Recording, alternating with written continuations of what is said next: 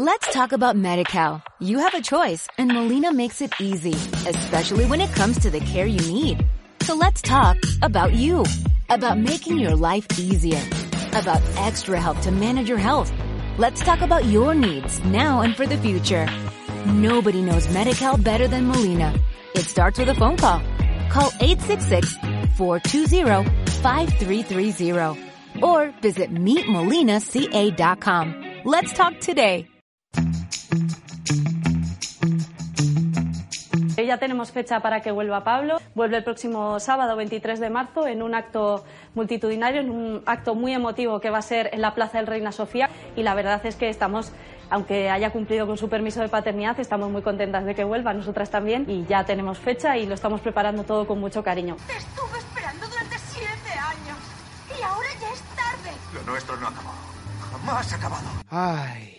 Qué bonito es el amor. Hay casi tanto en la película El diario de Noah como en Podemos hacia Pablo Iglesias. Hoy la formación morada ha anunciado a bombo y platillo la vuelta de Iglesias, prevista para el sábado 23 de marzo en un acto público en Madrid. Echan más de menos a Pablo en Podemos que a Zidane en el Real Madrid. ¿Qué pensará Irene Montero de todo esto? Que ha sido la que ha ido capeando el temporal de malos resultados que le dan las encuestas al partido. No creo que a las mujeres de Podemos les haya gustado el anuncio oficial que se ha hecho del regreso en las redes sociales. El cartel, que circula por internet, ensalza la figura del hombre, dirigiéndose de espaldas a una multitud y se sobreimpresiona la palabra vuelve, destacando en ella el artículo masculino él. Cagada, cagada. Pablo Iglesias se ha apresurado y ha dicho que no se siente representado por la imagen que se transmite. Lo siento mucho porque, como todo el mundo ha visto, hemos jugado muy, muy mal. Por si fuera poco, entre las asistentes al acto en el que se ve a Iglesias está, ni más ni menos, que Carmen Lomana. Como me gusta. En fin, que la jugada del regreso del líder no le ha salido bien a Podemos y a esta hora no se puede confirmar que su community manager no haya sido despedido. Para terminar de rizar el rizo, hoy otro que ha echado un cable a todas las mujeres ha sido Pablo Echenique. El secretario de organización ha anunciado que las políticas de Podemos secundarán la huelga del 8M, pero que él no, que tiene tareas pendientes que no podría acabar en el tiempo previsto. Esperemos que no tenga nada que ver con que el asistente que tenía contratado en negro ya no trabaje para él. La cosa no es difícil de entender. Hola, ¿qué tal? Es miércoles de ceniza 6 de marzo en La Voz de Galicia. Saludos de Yago García. En Galicia, en Marea, ha dado el pistoletazo de salida a la campaña electoral, ignorando la oferta del sector crítico, que valora concurrir a las generales con Podemos y Esquerda Unida. La dirección de Luis Villares se adelanta y ya ha presentado sus candidaturas. Destacar que esta é unha candidatura sen tutelas. Non queremos que ninguén decida por nós. Queremos decidir para Galicia, dende Galicia. Ana Seijas, cabeza de lista de En Marea por A Coruña, se afana precisamente en recordar que no habrá tutelas externas en esta candidatura. El guion, aunque bien adaptado, no es original. Es curioso que una formación de izquierdas se inspire en esto de no recibir injerencias en sus procesos de liderazgo en uno de los políticos más relevantes de la derecha española. Lo de las tutelas tiene copyright. Aquí está. Este hombre presenta sin fecha su dimisión, que nunca le vamos a aceptar. Y esta carta yo la rompo delante de vosotros porque no hay tutelas, ni hay tutía. Ahí está el líder del partido que solo por esta carta merece ser.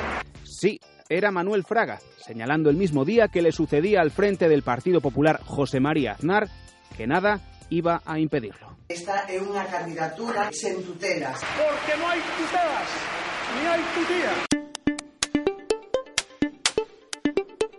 Ni debo ni puedo pronunciarme. Es curioso lo mucho que se aferró a su cargo durante semanas la que fuera presidenta de la Comunidad de Madrid, Cristina Cifuentes, cuando empezó a investigarse la falsedad de su máster obtenido en la Rey Juan Carlos No me voy, me quedo, me voy a quedar. y sin embargo ahora Cifuentes ofrece la callada por respuesta. La expresidenta se ha acogido a su derecho de defensa para no declarar ante los portavoces de la Comisión de Investigación de Universidades del Parlamento madrileño.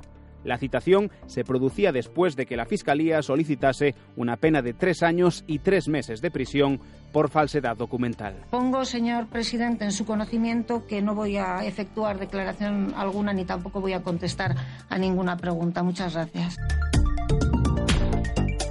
vamos hasta un murete que separa la azotea de la, la consellería del teatro. El suelo de la azotea es mucho más alta, pues había que descolgarse. Cruzamos el teatro, corrimos hacia la derecha hasta el primer vehículo. Parece la narración de una escena jamás grabada para una película de Bruce Willis, pero en este caso no es ficción.